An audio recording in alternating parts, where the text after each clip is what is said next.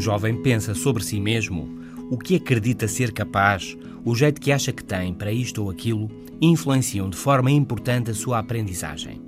Este é o primeiro princípio do programa divulgado este mês pela Associação Norte-Americana de Psicologia sobre crescimento e aprendizagem nos jovens antes dos 20 anos de idade, sobre quais as práticas e comportamentos a privilegiar no relacionamento com os jovens. Deve ligar-se os resultados do esforço a causas maleáveis, nunca a causas absolutas. Ou seja, a má nota no teste de matemática não foi porque não tens jeito para contas. Foi porque estudaste pouco. Não tens tido boas notas a português? Interessaste? Estás com atenção nas aulas? Estudas em casa? Não? Então só por milagre. Noutra situação, grande nota a ciências, parabéns.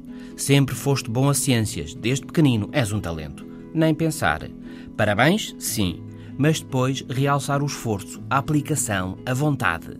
Trabalhaste bem, tiveste vontade e esforçaste-te. E isso compensou-te muito bem. Outra ideia importante deste estudo é o feedback. Ninguém aprende ou melhora sem feedback. O melhor feedback é o dado no momento, na hora, preciso e consequente. Por exemplo, está certo, mas deves justificar. Dizer porquê. Vamos a isso agora. O tom do conselho também é vital.